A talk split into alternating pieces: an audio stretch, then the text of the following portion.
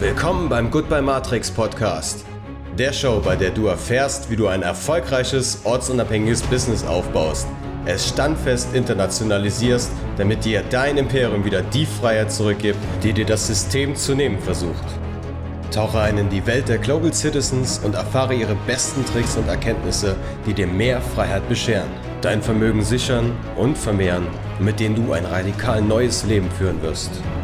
Und jetzt, Freunde, macht den Vorhang auf für eine weitere Folge bei Goodbye Matrix Live. Hallo Aaron, herzlich willkommen bei uns wieder. Du bist schon dabei bei unserer Goodbye Matrix Konferenz 2 auch. Schön, dass du wieder dabei bist. Und äh, du hast ein Buch geschrieben über Investierung in Altcoins. Und kannst du mal erstmal dich genau, genau darüber ein bisschen erzählen? Ja, ich sage ja immer Kryptocoins, weil allein dieser Begriff, äh, der drückt ja schon diese Bitcoin-Dominanz aus, die ja mhm. bis vor kurzem war die ja tatsächlich existent. Da war ja 80 bis 90 Prozent der Marktkapitalisierung Bitcoin. Und dann die alle anderen da irgendwie so unter einem Sammelbegriff abzutun, okay, kann man verstehen. Aber das hat sich wirklich geändert. Also die Marktdominanz von Bitcoin ist wirklich deutlich runtergegangen, deutlich unter 50 Prozent. Da ist jetzt ein wirklicher Wettbewerb in Gang und das ist gut, finde ich super. Mal sehen, wer sich durchsetzt. Ähm, den Begriff Kryptocoins finde ich jetzt auch nicht so toll, weil Krypto, kryptisch, das klingt immer so ein bisschen abschreckend. Ne? Und es hat sich halt eingebürgert, irgendwas muss man ja sagen. Aber ich sage dann auch gleich in meinem Buch, so kryptisch ist das alles gar nicht. Das eigentlich kryptische ist im Grunde das, das herkömmliche Geldsystem. Ja? Der Euro ist kryptisch, der Dollar. Da weiß keiner, was die da treiben hinter verschlossenen Türen. Ähm, die ganzen auf Kryptographie bewährenden äh, Währungen, die sind ja sehr transparent, die sind sehr offen, Open Source. Eigentlich kann jeder verstehen, wie das funktioniert. Ja, bis, also sogar ich habe das verstanden. Ja, und insofern da glaube ich, also man kann dieses Buch hier durchaus auch seiner Oma schenken und äh, die kann da auch nicht was mit anfangen. Oder sie es zumindest als Nachschlagewerk benutzen, was dann diese ganzen komischen Begriffe bedeuten. Also dafür ist es geschrieben. Ne? Es ist jetzt kein Fachbuch für Experten. Also wer das schon alles weiß, der wird jetzt vielleicht ein paar lustige Geschichten finden, drin, drin finden, ich auf der Pizza-Party in New York war und was weiß ich, so was ich über die Dezentralisierung der Welt denke. Okay, aber so alles über die Coins, weiß nicht, ob da jetzt äh, für, für einen Superexperten was drin ist. Aber man kann es dann immer noch seiner Freundin oder dem Freund oder der, der, der Oma schenken oder den Eltern. Also so ist es eigentlich. Ne? Ja. Das ist ein ganz dickes Buch, wie ich gesehen habe. Das kann man, guck mal, so, das ist ja. nicht so dick. Also es ist schon, naja, es ist auch nicht irgendwie übermäßig locker geschrieben, schon ein paar Bilder drin und so, klar, ne? Mhm. Kann auch ähm, also ich glaube, man kann das so auf einem guten, auf einem Flug von äh, Budapest nach Zypern müsste man das eigentlich durchlesen können, würde ich schätzen. Das ist, ist schreibt ja eigentlich mal eher flott. Gut, das ist jetzt, ähm, ich habe natürlich jetzt viele verschiedene Coins beschrieben, anhand verschiedener Kriterien. Das ist natürlich eher so ein bisschen, auch für mich war das natürlich eher so eine Fleißarbeit, ja, viel Recherche, das ist natürlich nicht so ein, also der, der Anfang, wo ich dann beschreibe, wie ich in New York auf der Pizza-Party war und auf der Konsensuskonferenz und so.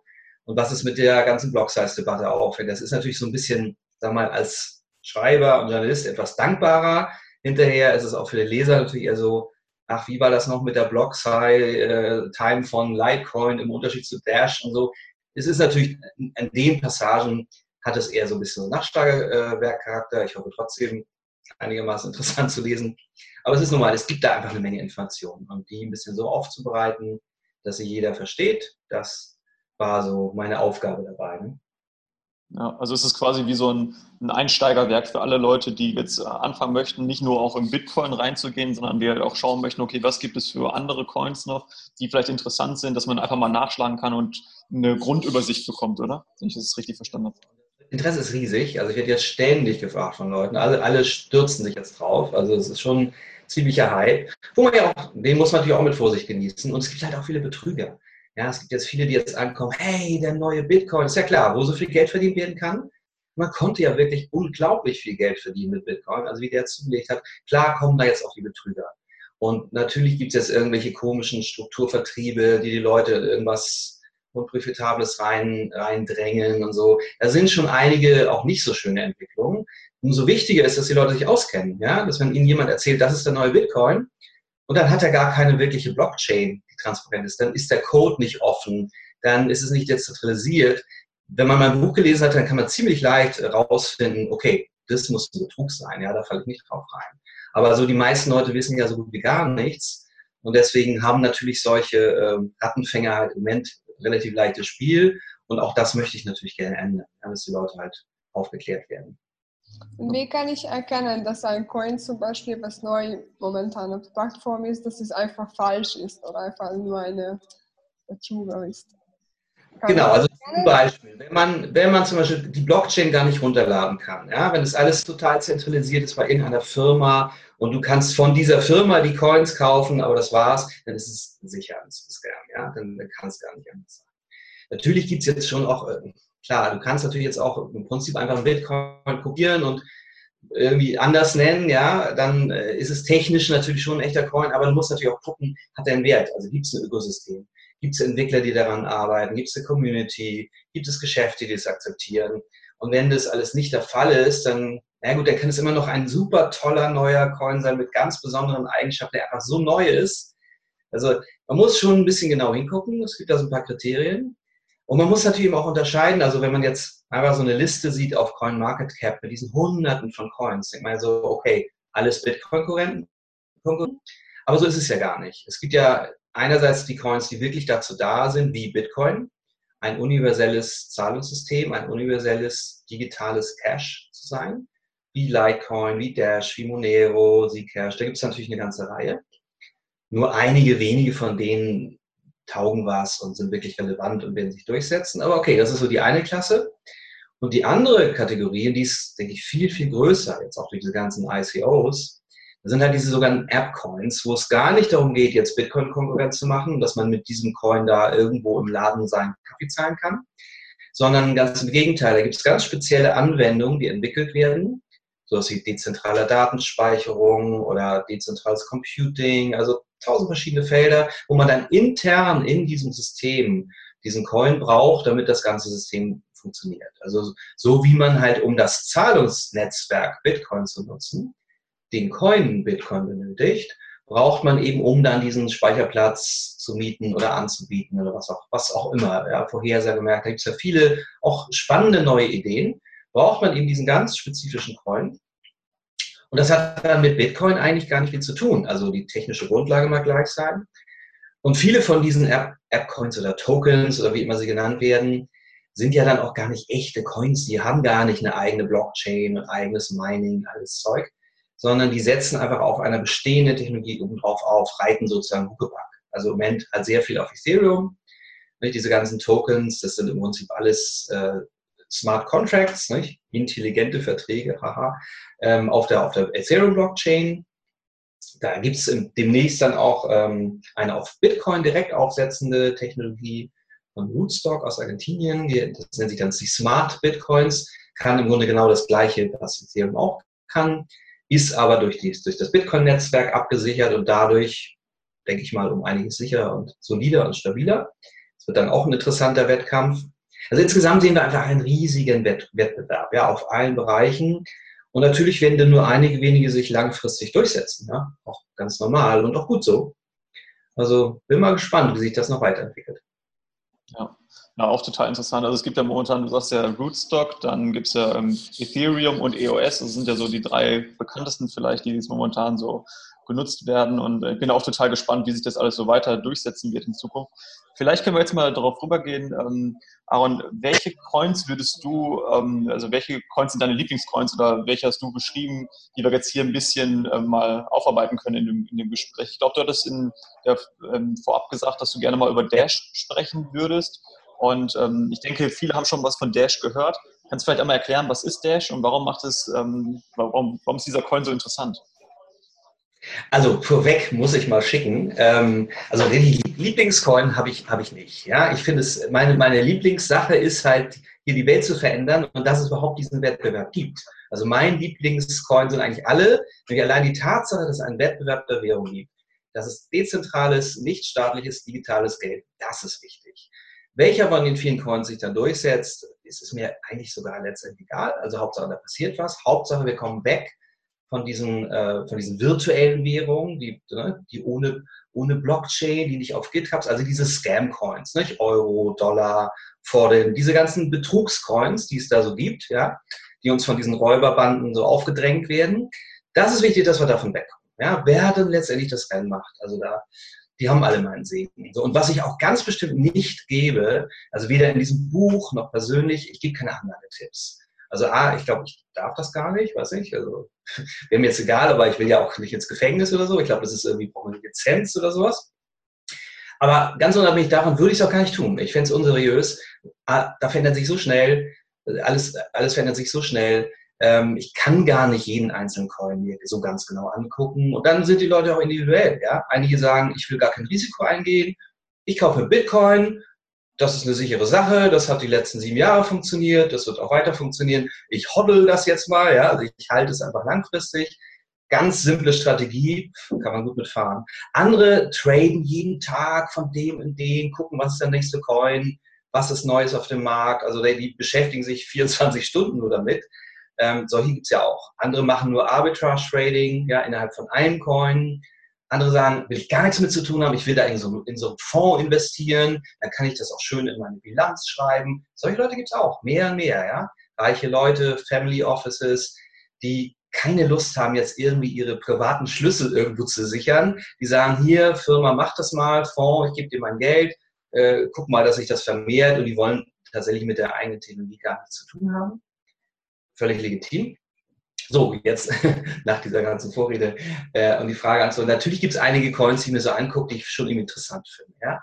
Also Dash ähm, hat natürlich im Vergleich zu Bitcoin durchaus so ein paar, da sind so ein paar Fortschritte, kann man schon sagen. Also weil ähm, Dash ist schneller als Bitcoin. Ja? Die Überweisungen bei Bitcoin dauern ja manchmal doch ein bisschen lang. Ist egal, wenn ich Geld nach Indien überweise, aber wenn ich einen Kaffee kaufe, ja, muss da entweder jemand das Risiko übernehmen also entweder der Kaffeekäufer oder BitPay oder so, aber von Haus aus dauert so eine Bitcoin-Überweisung mal mindestens mal zehn Minuten, wenn nicht eine Stunde oder sowas. Das ist natürlich ein Nachteil. Dann, und das, da ist der deutlich schneller. Es gibt halt diese, diese Funktion Instant Send und da behaupten sie, würde es innerhalb von einer Sekunde gehen. Das ist natürlich sehr viel alltagstauglicher. Ja. Da muss ich auch nicht mehr irgendeinem vertrauen, der dazwischendurch dieses Risiko trägt sondern das, diese, die Überweisung ist wirklich innerhalb von einer Sekunde da. Und das ist schon dann, da kann man dann schon mit Visa und Mastercard konkurrieren. Dann ist Dash äh, deutlich anonymer als Bitcoin.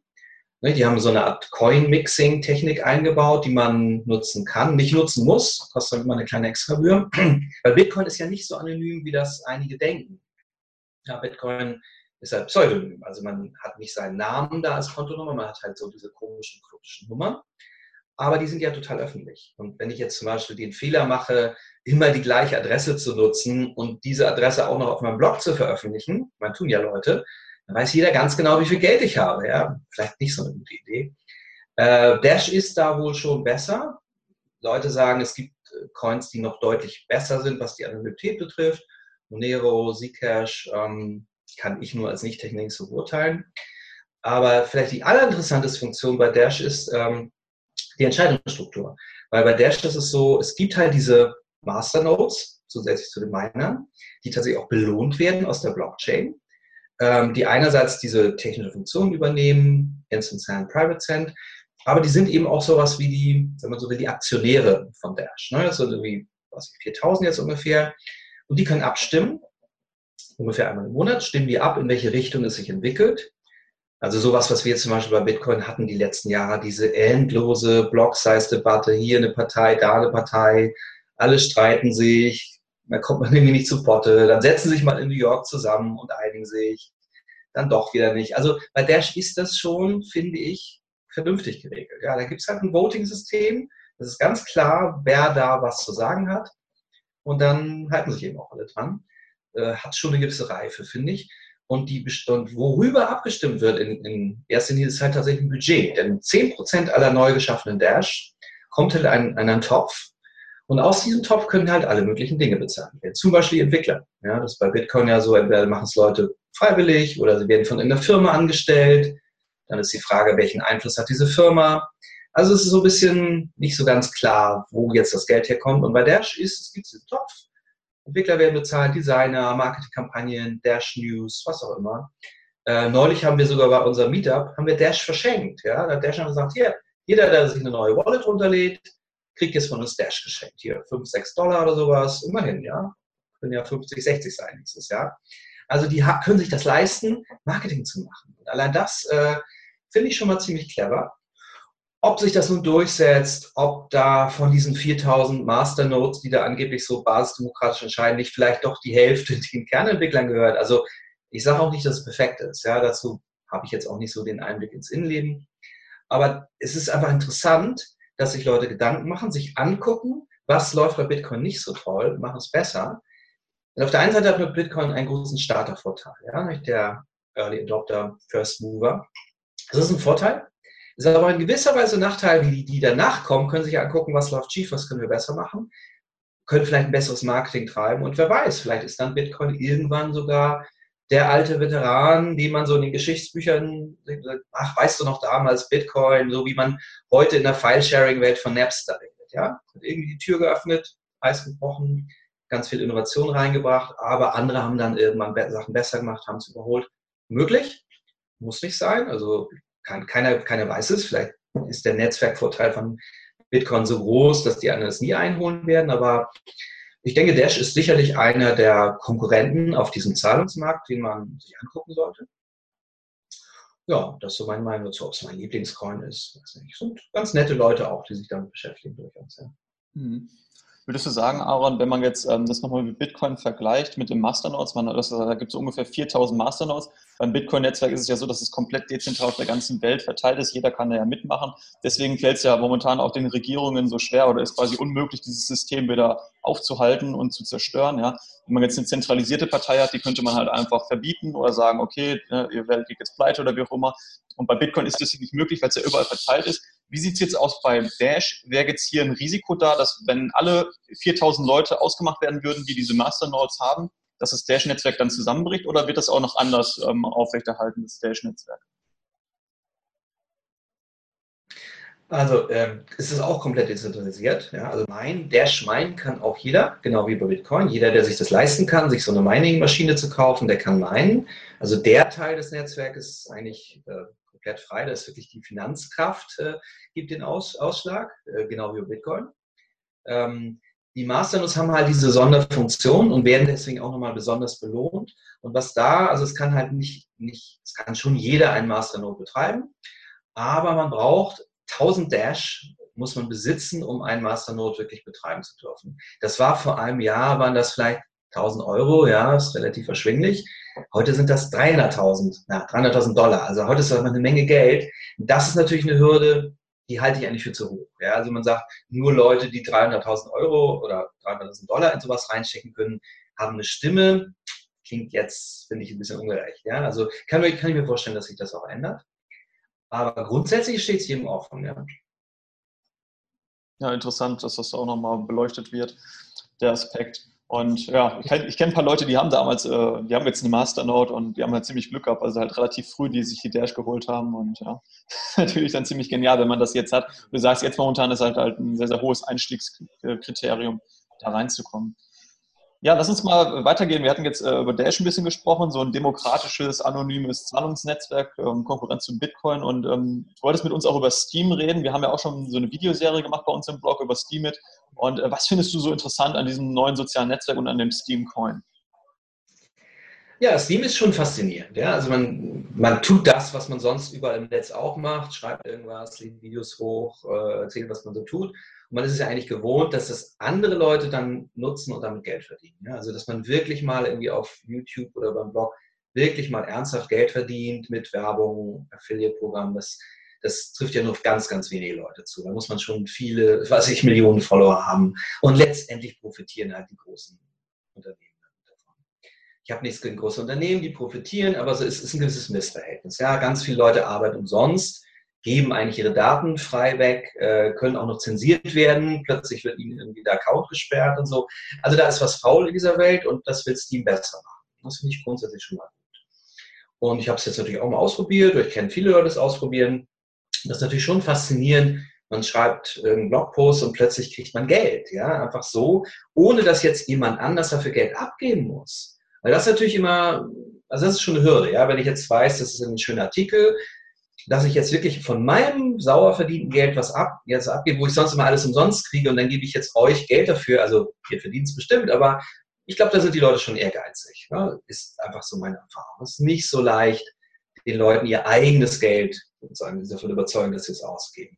Wenn ich aber einfach nur Daumen hoch mache, Upvote, und das führt dann dazu, dass dann auch von den neu geschaffenen, geschürften Steam dann was an die Autoren ausgeschüttet wird, naja, der Upload kostet mich nichts. Ja, das ist meine Aufmerksamkeit. Ich freue mich, sage, hey, super Artikel, Daumen hoch, klingen und ihr kriegt was. Also ein, ein System, das klingt eigentlich fast zu so schön, um wahr zu sein. Ja, die Autoren bekommen was, sogar die Leute, die voten und die, die Kommentare schreiben, bekommen was. Also äh, klingt genial. Der Haken an der Sache ist natürlich der, ähm, wenn man halt so freimütig Geld verschenkt, ja, was da nicht verschenkt, okay, aber es ist schon, da wird halt ständig Geld ausgeschüttet. Da ist natürlich die Gefahr groß, dass dieses Geld im Wert auch verliert, ja, was auch tatsächlich passiert ist. Ja. Also am Anfang, als, als Steam rauskam und neu war und alle darüber gesprochen haben, lag das Steam irgendwie bei 4 Dollar. Und da konnte man da schon durchaus ganz gut Geld verdienen. Und dann ist halt total abgeschmiert bis auf, weiß nicht, was Cent oder sowas. Natürlich nicht so erfreulich aber auch total verständlich, weil es war eine sehr hohe Inflationsrate eingebaut. Ich glaube, über 100 Prozent im Jahr. Das ist ja ne, fast Weimarer Verhältnisse. Und dann, äh, es, es gibt halt, es fehlt halt das, das Gegenstück. Ja, also das hat sich dann im, ich glaube im Dezember haben die umgestellt, haben die Inflation runtergestellt, haben die, die wirtschaftlichen äh, Stellschrauben so ein bisschen umgestellt. Seitdem ist es besser. Ich glaube, es ist wieder ungefähr beim Dollar oder sowas. Also es, aber es fehlt halt noch ganz viel. Also erstmal eine geniale Idee. Es gibt so ein ganz schönes Dokument, also einen schönen Text von dem einen der Gründer, Dan Larimer, The Evil Plan for World Domination. Das finde ich ja schon mal einen ganz guten Humor. Ähm, da schreiben sie, dass diese Plattform, wo die Leute halt diese Steams verdienen können, das ist einfach nur der allererste Schritt ist, um überhaupt das Geld und das Volk zu bringen. Ja? Weil Bitcoin, das Hauptproblem ist ja, die meisten Leute haben gar keinen Bitcoin. Und um da ranzukommen, muss man sich in der Börse einschreiben oder irgendwie hingehen, Cash. Schon ziemlich Hemmschwelle. Und wenn ich einfach was schreibe und kling, plötzlich habe ich, habe ich Geld, was ich dann vielleicht auch ausgeben kann, es ist schon eine ziemlich geniale Idee, um das Geld unter die Leute zu bringen. Aber was sie da geschrieben haben, und das ist einfach noch nicht eingetroffen, dass sie dann den nächsten Schritt gehen, dass es dann wirklich auch als Zahlungssystem genutzt wird, Steam. Und Steam ist eigentlich toll, weil es hat keine Transaktionsgebühren. Ja. Das ist schon, es ist relativ leicht zu bedienen. Da gibt es eigentlich ganz viele positive Faktoren. Aber ähm, ich wüsste nicht, dass man zurzeit irgendwo mit Steam bezahlen. Ja, also ich glaube, es gibt irgendwie ein Café in Potsdam, die haben das mal ausprobiert, aber es ist nicht so wie über Bitcoin, wo ich halt schon überall auf der Welt Läden habe. Es gibt sowas wie Bitcoin. Also Steam als Zahlcoin ist eigentlich noch nicht wirklich da. So was dann halt passiert, man verdient Steam, freut sich darüber, tauscht den Bitcoin um oder ein Dash oder was auch immer. Das drückt natürlich den Kurs. Also so die Gesamtökonomie kann so auf Dauer nicht funktionieren. Denn wem verkaufe ich den Steam? Ich kann sie ja nur jemand verkaufen, der dann der Meinung ist, dass das Ding mal im Wert steigt. Im Moment ist das wohl noch der Fall. Es gibt Leute, die investieren halt in Steam, denn sonst würde es ja keine Abnehmer geben. Aber da muss dann auch mal was passieren. Es muss jetzt wirklich ein Geschäftsmodell kommen, sei es, dass dann vielleicht Werbung auf der Plattform ist, das ist vielleicht nicht so schön, aber irgendwo muss ja das Geld herkommen. Oder sie gehen diesen nächsten Schritt und bieten Steam wirklich ähm, weltweit als Zahlungssystem an, sodass es dann auch so einen Wert bekommt wie Bitcoin. Also hochinteressantes Projekt. Äh, ich mache da auch gerne mit, schreibe immer mal wieder was, aber puh, also ich habe da jetzt noch nicht rein investiert, außer meiner Arbeitszeit. Aber jetzt Steam zu kaufen, ich, ich rate auch niemandem davon ab, ja. nein, nein, ihr könnt alle gerne Steam kaufen, weil sonst würde mir die ja keine mehr abkaufen. Aber so als Investmentvehikel im Moment, äh, ja, vielleicht noch nicht so ganz da, nicht? Aber schauen wir mal, wie es sich entwickelt. Auf jeden Fall ein spannendes Projekt.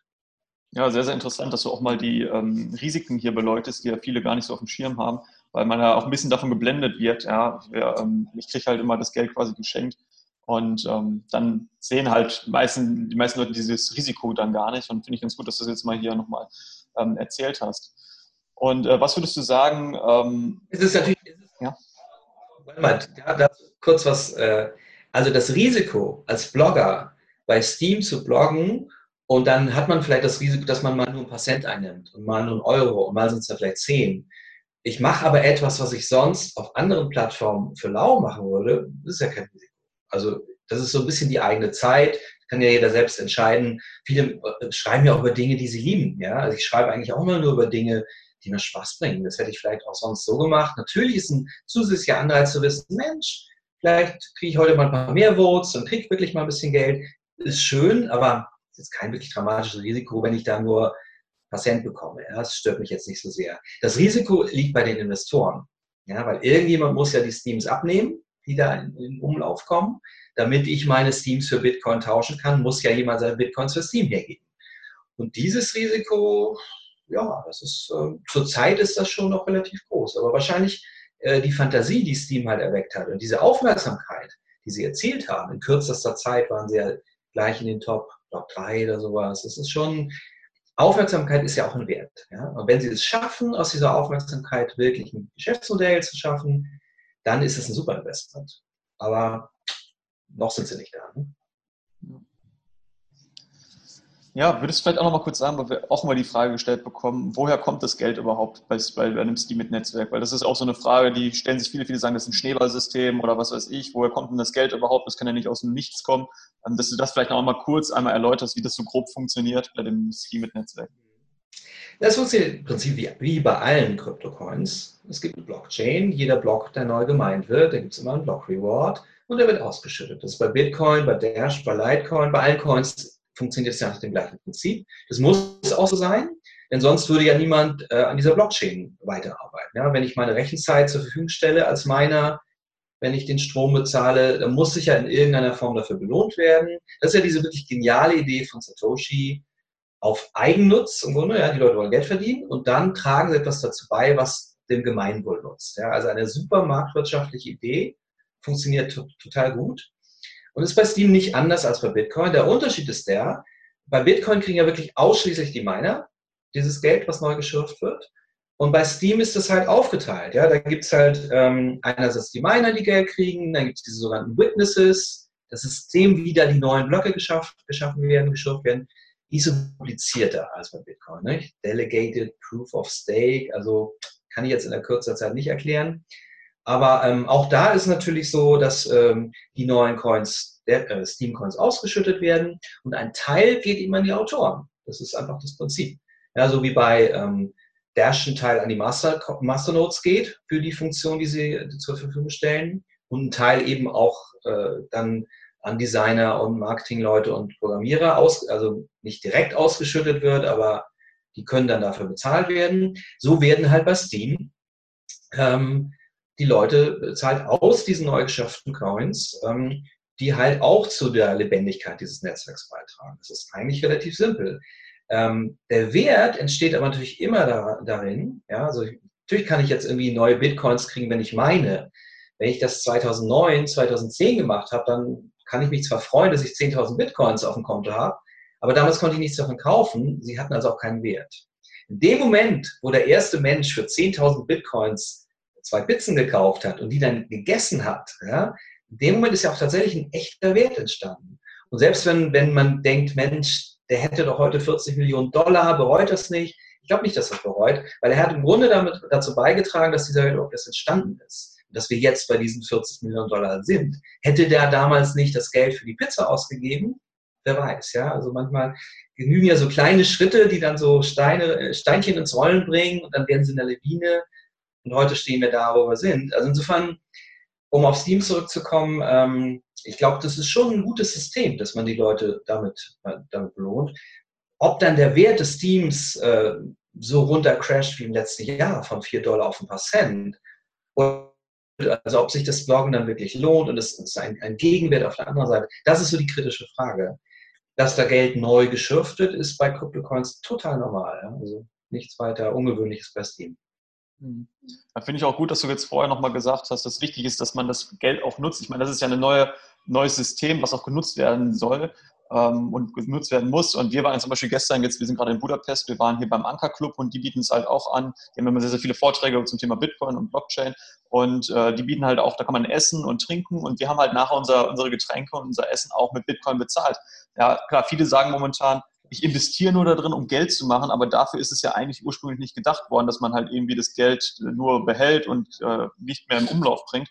Und wir haben halt auch gesagt, einen Teil nutzen wir halt auch ganz aktiv, ja, weil dafür ist es ja auch gedacht, dass man die Bitcoin wieder zurück in Umlauf bringt, damit ein bisschen arbeitet, dass man den Menschen auch zeigt, wie einfach das eigentlich ist, ähm, ja, damit auch mal ein Bier zu bezahlen. Ja. Das ist auch wichtig für Ungarn auch, glaube ich, weil ich jetzt noch Ungarn ist noch gar nicht bekannt irgendwie. Und es ist sehr gut, dass man so ein paar so Orte gibt hier in Budapest auch, wo man damit bezahlen kann. Das ist sehr krass. Ich habe auch nicht gedacht. Was mir ja ganz besonders gut gefällt, ist dieses äh, Parallelnipolis in Prag. Ja, das ist ein großes Haus, Institute for Crypto Anarchy, im Erdgeschoss ein Café. Da kann man nur mit Kryptowährung bezahlen. Ich glaube, Bitcoin und Litecoin. Wenn du da mit tschechischen Kronen ankommst, ja, was ja eigentlich das legale Zahlungsmittel ist im Land, dann weigern sich das anzunehmen. Schicken sie dich erstmal zum Geld und sagen, schick da mal deine Kronen raus, rein und hol, hol dir deine Kryptos auf dein Handy. Genial. Ja. Auch diese Hacker-Konferenz Hacker findet jetzt Anfang Oktober da in Prag statt, in diesem Palernipolis. Super geniale Konferenz, war letztes Jahr. Ähm, du kannst alles nur mit Krypto bezahlen. Ja. Den Eintritt, wenn du dir da irgendwie ne, was zu essen holst, irgendwie Burger und Bier, nur ausschließlich Krypto. Letztes Jahr war es Bitcoin. Ich glaube, dass sie wegen, wegen der hohen Gebühren, das ist ja im Moment leider ein Problem bei Bitcoin, ne? die vollen Blöcke und alles ist verstopft, die Gebühren werden plötzlich idiotisch hoch. Da, ich glaube, die sind jetzt irgendwie umgestiegen oder bieten mehr an, Litecoin. Bin ich jetzt nicht ganz auf dem letzten Stand. Aber das Schöne ist ja, wenn es halt ein Problem mit Bitcoin gibt, wie jetzt zum Beispiel die hohen Gebühren, dann machen sie sich, naja gut, für die Überweisung nach Indien stört mich jetzt nicht, wenn das einen Dollar kostet. Ja, aber wenn ich den Kaffee kaufe, dann will ich ja nicht einen Dollar Gebühren zahlen. Das ist idiotisch. Insofern, ja, dann gibt man halt auf Litecoin oder auf Dash oder was auch immer halt da ist. Das ist das, das Gute im Wettbewerb. Ja, keiner kann sich auf seinen Lorbeeren ausruhen, sagen, hier, ich bin der Platzhirsch, ich bin Bitcoin, nehmt alle mich. Nö, wenn dann die Gebühren zu hoch sind, dann nehme ich natürlich einen anderen Coin, ist doch klar. Also, und dann müssen sich halt vielleicht auch die Entwickler, die jetzt im Bitcoin arbeiten, ähm, mal wirklich Mühe geben, sagen, gut, dieses Scaling-Problem, das Skalierungsproblem, das müssen wir jetzt wirklich mal lösen, weil so geht es nicht weiter. Wir sind ja dran. Ja? Ich bin da ja guten Mutes, dass sich das entwickelt und dass wir bald eben auch sehr preisgünstige Bitcoin-Überweisungen wieder haben. Aber sollte das nicht passieren, ja, dann werden halt alle abwandern, ist ja klar. Und das ist auch gut so, dass es diesen Konkurrenzdruck auch gibt, dass niemand, niemand ausruhen kann und bequem und, und träge wirken. Ja, das hatten wir gestern auch das Problem, weil wir hatten halt zwei Bierchen und äh, einen Snack. Das waren, glaube ich, sieben Euro oder so umgerechnet, die wir in Bitcoin bezahlen mussten. Und ich hätte dann halt auch gefragt, ob wir das mit Litecoin eher bezahlen können, weil halt da hätten wir nur einen Cent, glaube ich, Transaktionsgebühr zahlen müssen. Und äh, dann haben sie aber gesagt, nee, das machen sie nicht oder das haben sie bis jetzt noch nicht integriert. War dann ein bisschen schade, weil wir mussten halt irgendwie über einen Dollar an Transaktionsgebühr bezahlen. Aber wir haben es am Ende jetzt trotzdem gemacht. Es ist natürlich ein bisschen idiotisch, man kann das nicht jeden Tag machen, weil es dann einfach prozentual zu viel ist. Aber wir haben es jetzt einfach gemacht, weil wir halt da sind und weil wir das Konzept cool fanden. Und deswegen haben wir es halt jetzt so unterstützt. Ja. Weil ihr Idealisten seid und weil ihr das aus Prinzip macht. Aber der normale Mensch, der guckt natürlich da auf den Cent und sagt so, pff, ich zahle doch nicht ein, ein Dollar Überweisungsgebühr. Also wäre, damit wäre Bitcoin komplett chancenlos, wenn es so bliebe. Es wird nicht so bleiben. Also da bin ich sehr sicher. Ja genau. Zwischenzustand, da werden wir bestimmt raus, bald wieder rauskommen. Ja, denke ich auch. Und erst lass uns jetzt noch auf den letzten Coin eingehen, beziehungsweise ich weiß gar nicht, ob das ein Coin ist. Du hast was, ich habe mich damit noch gar nicht beschäftigt. Das, du hast es gerade schon mal angesprochen, das RSK, Rootstock. Kannst du einmal erklären, was ist das? Und das baut irgendwie auf Bitcoin auf oder so? Also wie, was ist das genau? Genau, also Rootstock, die haben halt diese Mission, das, was Ethereum kann. Also die Smart Contracts, dass man da Programmierung in die Transaktion reinstecken kann. Ja, also Ethereum ist ja kein Bezahlcoin, der Bitcoin konkurriert, sondern was Ethereum ja macht, du kannst ja bei Bitcoin so ganz bisschen Code in eine Überweisung reinstecken, wo du ganz gezielte Dinge, also wie Multisig oder einen bestimmten Termin festsetzt. Also hast du eine sehr, sehr reduzierte Programmiersprache, die wirklich nur dafür da ist, diesen Zweck von Bitcoin, digitales Bargeld zu sein, so ein bisschen komfortabler zu machen. Ne? Ähm, und der Vitalik Buterin und seine Kollegen haben ihm gesagt, naja, ist doch genial, in solche Überweisungen auf der Blockchain Code reinzutun, weil damit ist er halt ne, dezentralisiert, sicher. Wir können damit im Prinzip ein neues Internet aufbauen, ohne Mittelsmänner, ohne Herrschaft. Wir können eigentlich einen neuen globalen Supercomputer aufbauen. Also ist natürlich eigentlich ein riesen Wahnsinnsprojekt, was sie da machen. Und ähm, also sehr hoher Anspruch. Und dagegen steht halt ein Netzwerk, was noch längst nicht so power, also noch längst nicht so stark ist wie das, das Bitcoin-Netzwerk. Das heißt, viele mögen eigentlich diese Idee sehr gerne von den Smart Contracts, von der Programmierung, sehen aber auch eine ganze Menge Probleme darin.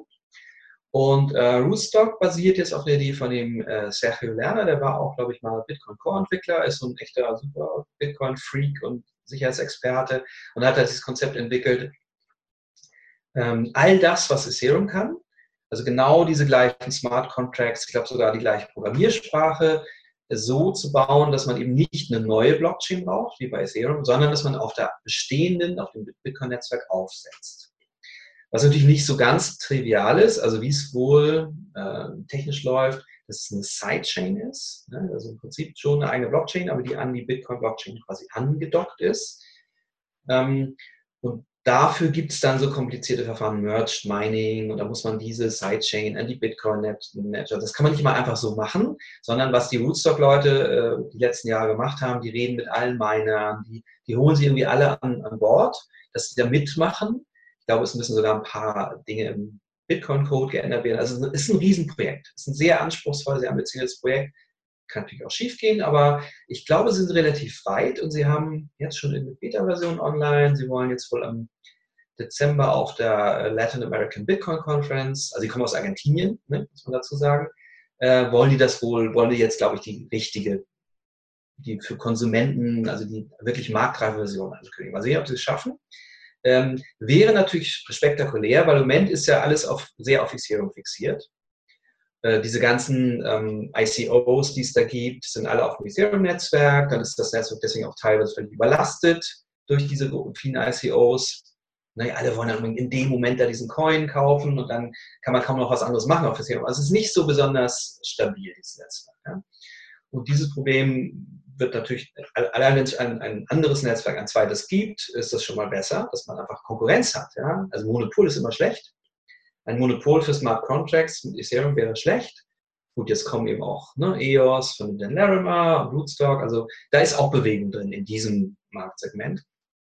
Und dann hat Bitcoin natürlich diesen Riesenvorteil, es ist einfach das rechenstärkste Computernetzwerk der Welt. Ja, es ist etabliert, es ist solide, es läuft seit Anfang 2009, also es macht natürlich schon Sinn, darauf zu setzen. Ähm, insofern ein spannendes Ding. Die nennen ihren, es ist quasi natürlich schon ein eigener Coin, den sie da haben, aber sie nennen ihn bewusst den Smart Bitcoin, ja, um ganz klar zu sagen, das ist eigentlich ein Bitcoin. Denn diese Blockchain ist ja nicht komplett unabhängig, sondern sie ist ja ganz eng mit der Bitcoin-Blockchain verwandelt, so gepackt oder wie auch immer. Ähm, und deswegen nennen sie Smart Bitcoin. Kann dann aber, also wie ich es verstanden habe, kann man aber auch alle Anwendungen, die man bisher für Ethereum geschrieben hat? Also den ganzen Code, den man bis jetzt dafür verwendet, kann man einfach eins zu eins auch dann auf der Rootstock Blockchain verwenden. Und das ist natürlich, ist natürlich ein Riesenvorteil. Also ich weiß zum Beispiel dieses ähm, Prism von Shapeshift, ne? dieses äh, Portfolio-Tool, mit dem man so relativ simpel man so ein Portfolio von vielen Coins verwalten kann, wo man einfach Beschieberegler rüberschiebt, ach, jetzt doch mehr Ethereum und weniger, äh, mehr Dash, weniger, weniger Bitcoin. Also so ein ganz simples grafisches Modell, das alles auf Basis von Smart Contracts läuft und im Moment natürlich auch Ethereum. Da gibt ja nichts anderes. Die haben auch angekündigt, sobald Rootstock da ist, werden sie die gleiche Lösung auch auf Rootstock-Basis anbieten. Und das ist natürlich super. Ja? Also Konkurrenz beliebt das Geschäft. Was würdest du denn jetzt sagen? Ähm, es gibt ja viele, die sind von ähm, Ethereum total überzeugt und haben sehr, sehr viel Geld daran investiert. Ähm, was würdest du sagen, was sind jetzt momentan für Risiken, die sich durch diese neuen Konkurrenten ergeben für Ethereum? Was könnte da jetzt in Zukunft passieren?